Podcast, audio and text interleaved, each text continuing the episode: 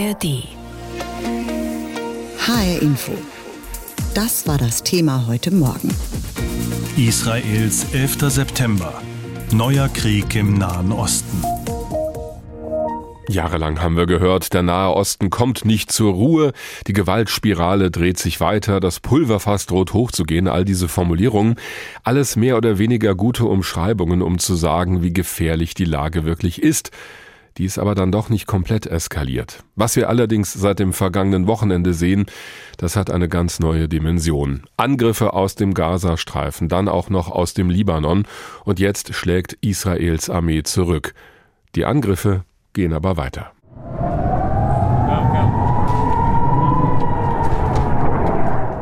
Um zu erleben, wie sich der Krieg anfühlt, muss man in Ashkelon nur aus dem Auto steigen.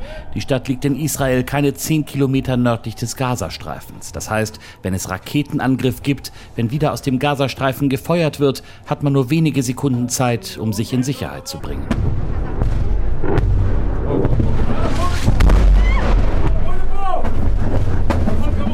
Der kleine Schutzraum aus Beton ist voller Menschen, vielen steht die Angst ins Gesicht geschrieben. Die Druckwelle des Raketeneinschlags, keine 200 Meter von hier, geht durch Mark und Bein. Do not go out. Wieder draußen sind überall zersplitterte Scheiben zu sehen und gleich mehrere Häuser, die in den letzten Tagen Treffer abbekommen haben. Dieses Mal ist die Rakete auf einem Platz eingeschlagen. Zum Glück gab es keine Verletzten. An der Stelle steht Jehuda und sieht verstört aus. Es hat auch schon einen Treffer gleich neben seiner Wohnung gegeben. Erst vor einem Monat ist er nach Ashkelon gezogen, an die Grenze zum Gazastreifen. Er brauchte eine günstigere Wohnung. Aber jetzt will er so bald wie möglich wieder weg. Ich wohne hier allein. Ich bin ursprünglich aus Tel Aviv und wohne jetzt hier, möchte aber weg. Ich möchte nach Tel Aviv zurück bei allem, was hier passiert ist. Ich bin die Raketen nicht gewohnt. Ich habe Angst. Vor zwei Tagen ist mir das ganze Glas im Haus zerplatzt. Es hat mich nicht verletzt, aber das Glas war auf dem Boden verteilt. Seit Samstag schlafe ich nicht mehr, denn ich fürchte, mir könnte etwas passieren. Direkt neben der Stelle, wo die Rakete eingeschlagen ist, wohnt Miriam. Jetzt steht sie mit ihrer Familie vor dem Haus, mitten im Krieg. Der Bunker, den sie bei sich eingebaut haben, war die beste Investition, sagt die Lehrerin. Natürlich haben wir einen Schutzraum, wir rennen dorthin, aber auch der Schutzraum bebt. Das ist völlig verrückt. Wir können uns nicht bewegen, nicht weggehen und auch niemanden besuchen. Wir sehen unsere Enkeltochter nicht, weil wir sie nicht besuchen können. Wir leben in Angst. Wir fragen uns immer, wann die nächste Runde Raketen kommt. Auch in der Schule, in der ich arbeite, sind wir immer damit beschäftigt, mit den Kindern Übungen abzuhalten, um schnellstmöglich in den Bunker zu kommen. Das ist keine normale Realität.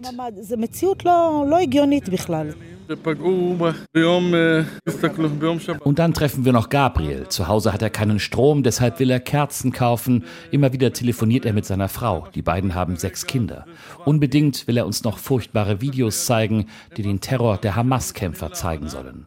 Zu sehen ist ein eroberter israelischer Militärposten. Überall liegen tote, blutige Soldaten. Einige der Leichen werden mit Füßen getreten. Ich kann nicht mehr schlafen. Ich muss der ganzen Welt die Videos zeigen, damit die Welt sieht, was uns, dem Volk Israel, angetan wurde. Die Welt muss die Wahrheit kennen, muss wissen, was passiert ist. Fast 1000 Tote und 3000 Verletzte. Bei diesen Raketen kann man einfach nicht schlafen. Ihr konntet die Detonation vorhin hören, oder? Am Samstag war das vier Stunden lang, alle zwei Minuten so. Sogar die großen Kinder haben sich vor Angst in die Hose gemacht.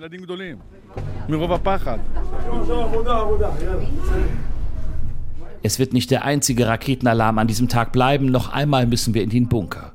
Und was man auch immer wieder hört, sind die Bombenangriffe im Gazastreifen. Ständig sind Kampfflugzeuge in der Luft. Immer wieder hört man die schweren Detonationen. Auf beiden Seiten der Grenze zum Gazastreifen haben Menschen Angst vor den nächsten Angriffen. Eine Region ist im Krieg.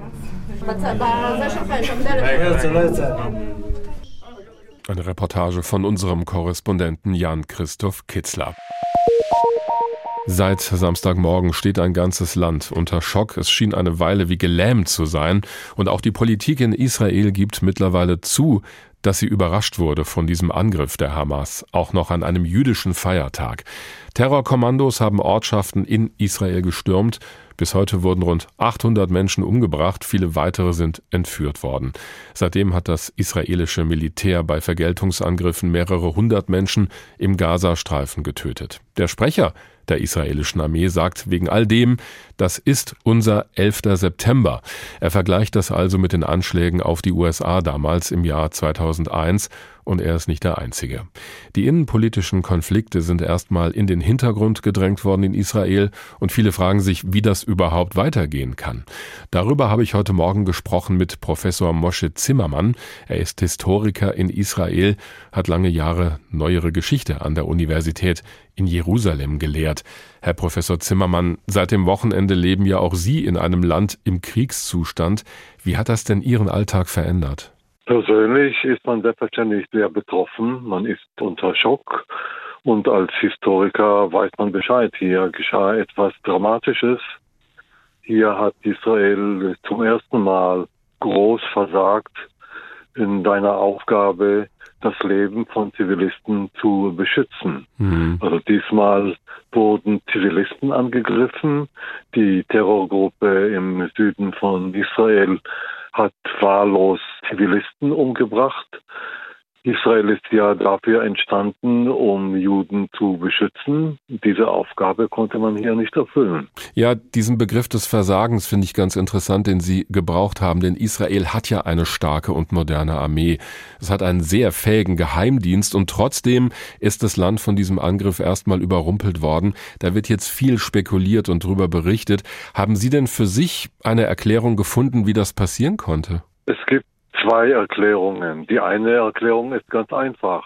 Die andere Seite, mit Hilfe von Iran, hat sich lange gut vorbereitet, die Schwachstellen der israelischen Verteidigung entlang der Grenze zu Gaza gründlich gelernt und dann entsprechend die Lösungen in Anführungszeichen gefunden. Und so hat man eigentlich die israelischen Geheimdienste praktisch ausgeschaltet. Das ist sehr punktuell die Antwort auf diese Frage und man muss erstmal auf die äh, Details warten, die jetzt noch nicht bekannt sind über die Hintergründe. Das andere ist, Israel und die Palästinenser, das heißt die palästinensische Autonomiebehörde, haben seit zehn Jahren keine Friedensgespräche mehr geführt. Mhm. In dieser Situation entsteht ein Vakuum und in diesem Vakuum kommt eben eine Terrororganisation hinein. Die Hamas-Leute haben versucht, auf eigene Faust ihre Art von Lösung der Frage zu erreichen. Das ist die Erklärung. Und auf diese Art und Weise hat man auch agiert. Mhm. Man hat etwa 1000 Zivilisten Juden, die entlang der Gaza-Grenze leben, ermordet.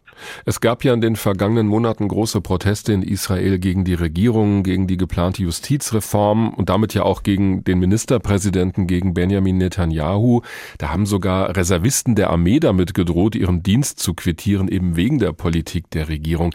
Hat dieser Streit, dieser innenpolitische, das Land auch ein Stück weit anfällig gemacht für solche Überraschungsangriffe, weil der Fokus ganz woanders lag vielleicht? Es ist klar, dass die Prioritäten der israelischen Regierung sich verschoben haben.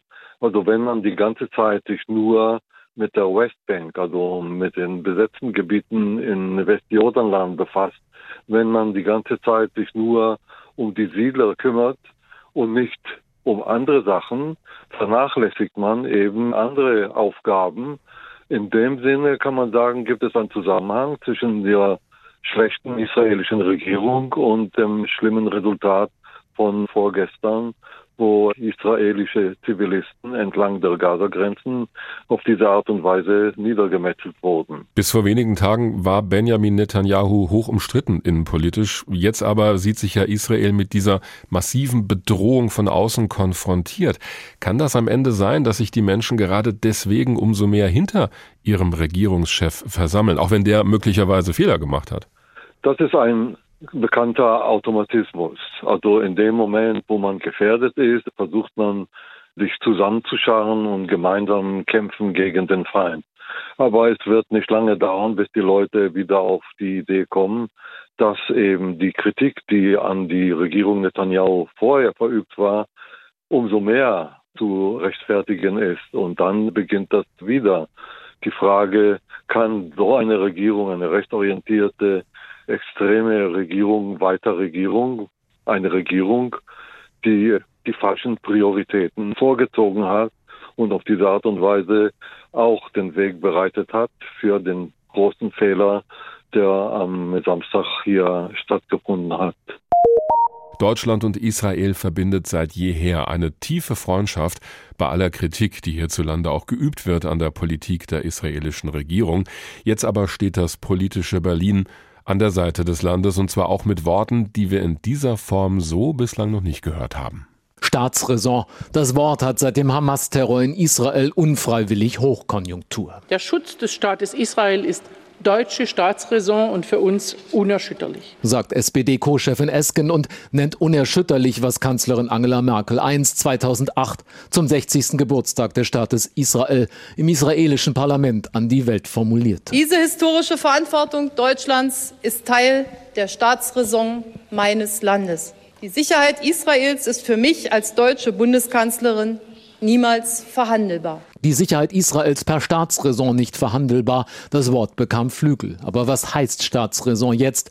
Da Krieg herrscht und niemand zur Stunde weiß, ob ein Flächenbrand entsteht, gehört zur Staatsräson notfalls auch deutsche Militärhilfe? Das ist ja zunächst mal eine hypothetische Frage, aber selbstverständlich stehen wir unseren israelischen Freunden in diesen schweren Stunden bei. Und wenn Militärhilfe angefordert werden sollte, dann sollte sich Deutschland ähm, bereit erklären, auch dieses zu leisten. Nils Schmid, der außenpolitische Sprecher der SPD-Bundestagsfraktion, redet im ARD-Morgenmagazin über die Staatsräson, die es sogar in den Koalitionsvertrag der Ampel schaffte.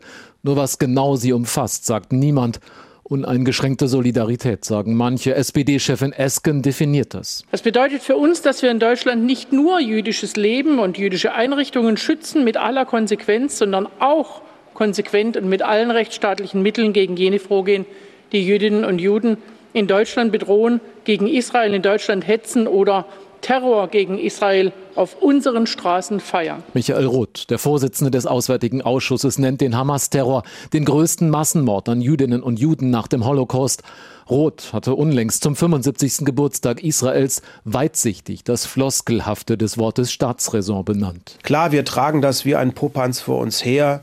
Das Existenzrecht Israels ist für uns Staatsräson, ja, es folge, sagt er damals dem Hauptstadtstudio. Bei den meisten leider stets ein Aber. Jetzt will Roth kein Aber tolerieren. Er will, dass nicht nur Deutschland aus Staatsräson seine Position zum Terrorregime Iran, das die Hamas unterstütze, neu justiert. Der Iran will Israel von der Landkarte verschwinden lassen. Und das muss auch dazu führen, dass insbesondere die Europäische Union eine andere Gangart gegenüber Iran auflegt. Der CDU-Politiker Spahn hat beim Thema Staatsräson ganz andere Ideen. Er will hart gegen Muslime muslimische Verbände hierzulande vorgehen, etwa den Zentralverband der Muslime, der sich nicht ausreichend vom Hamas-Terror distanziert habe. Wenn es Staatsräson ist, wie der Kanzler sagt, an der Seite Israels zu stehen, dann können solche Verbände nicht mehr Gesprächspartner von Bundespräsidenten oder der Bundesregierung sein. Der Kanzler hatte erst am Sonntag und gerade am Abend in Hamburg erneut ein Versprechen wiederholt. Und ich sage es noch einmal, die Sicherheit Israels ist deutsche Staatsräson auch und gerade in dieser Lage. Scholz kündigte an, entsprechend zu handeln. Aber wie? Sind es Verbote Hamas-freundlicher Vereine hierzulande? Ist es das strafrechtliche Vorgehen gegen Menschen, die zuletzt auf deutschen Straßen Hamas-Terror bejubelten? CDU-Chef Merz will genau das und hofft, dass der Kanzler diese Woche sich und seine Regierung im Bundestag erklärt. Ich hoffe, dass wir das auch in dieser Woche mit einer Regierungserklärung äh, des äh, Bundeskanzlers sehr eindeutig äh, unterstreichen. Eine Regierungserklärung zum Thema Israel wird es wohl geben, möglicherweise schon an diesem Donnerstag. Große Solidarität mit Israel, auch hier bei uns in Deutschland. Eine Zusammenfassung von Georg Schwarte. HR Info, das Thema. Diesen Podcast finden Sie auch in der ARD Audiothek. Noch weiß niemand genau, wie sich dieser neue Krieg weiterentwickelt. Für Bundeskanzler Olaf Scholz ist aber schon eines klar. Der Terror wird nicht gewinnen. Der Hass wird nicht siegen. Die Gewalt wird nicht triumphieren. Wir stehen fest und unverbrüchlich an der Seite Israels. Klares Bekenntnis vom Kanzler also zu einem Land, das gerade ein absolutes Trauma erlebt. Dieser große Angriff ging ja von einem sehr kleinen Gebiet aus, gerade mal fünf bis zehn Kilometer breit und nur 40 Kilometer lang. Das ist der Gazastreifen. Dort leben etwa zwei Millionen Menschen. Angeführt von der Hamas, die offenbar so viele Waffen angesammelt hat, dass sie am Wochenende diesen Großangriff mal ebenso starten konnte auf Israel. Die Armee schlägt jetzt massiv zurück. Wahrscheinlich werden auch Bodentruppen in den Gazastreifen einmarschieren, um die radikal-islamische Hamas kampfunfähig zu machen, vielleicht sogar zu vernichten. So wie Israel vorgeht, so wie darüber berichtet wird, und auch wir tun das ja, da entsteht gerne der Eindruck, Gaza, das ist die Hamas und die Hamas, das ist Gaza.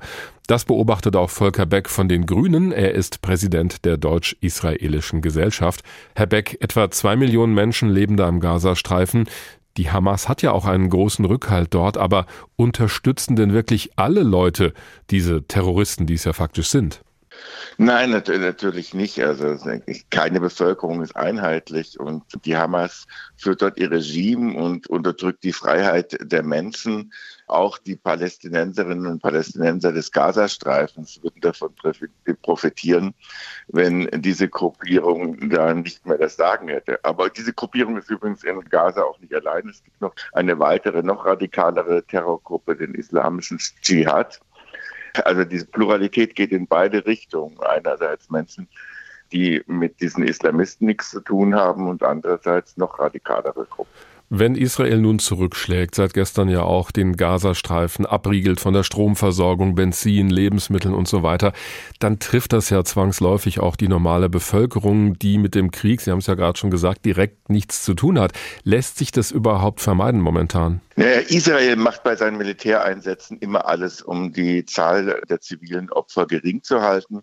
Allerdings steuert da die Hamas immer dagegen. Sie benutzt menschliche Schutzschilde. Sie richtet ihre Abschussbasen und dergleichen in Schulen, in Krankenhäusern, in Moscheen ein, gerade um Israel zu provozieren, auch zivile Opfer in Kauf nehmen zu müssen. Das ist eine perfide Strategie, ist ein klarer Bruch des Kriegsvölkerrechts, aber Kriegsvölkerrecht, das haben wir ja am letzten Samstag gesehen, ist nicht das, was die Hamas interessiert. Sie hat ja da auf israelischer Seite zum Ziel gehabt, möglichst viele Zivilisten zu töten. Mhm. Sie nimmt nicht Zivilisten in Kauf, sondern das, die Vernichtung jüdischen Lebens, das ist das Ziel der Hamas-Terrororganisation.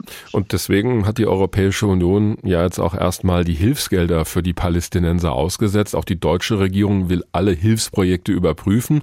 Und Sie haben schon vor Beginn dieses Krieges gesagt, es müsse Schluss sein mit der bedingungslosen Finanzierung palästinensischer Einrichtungen. So haben Sie das formuliert. Also welche Bedingungen würden Sie denn stellen? Wovon würden Sie das abhängig machen, ob weiter Geld fließt oder nicht? Drei Punkte müssen erfüllt sein. Es, es wird, muss eine klare Absage an Antisemitismus geben. Es darf keine Verbindung zu terroristischen Organisationen geben. Und es muss klar sein, dass Israel als jüdischer und demokratischer Staat anerkannt wird.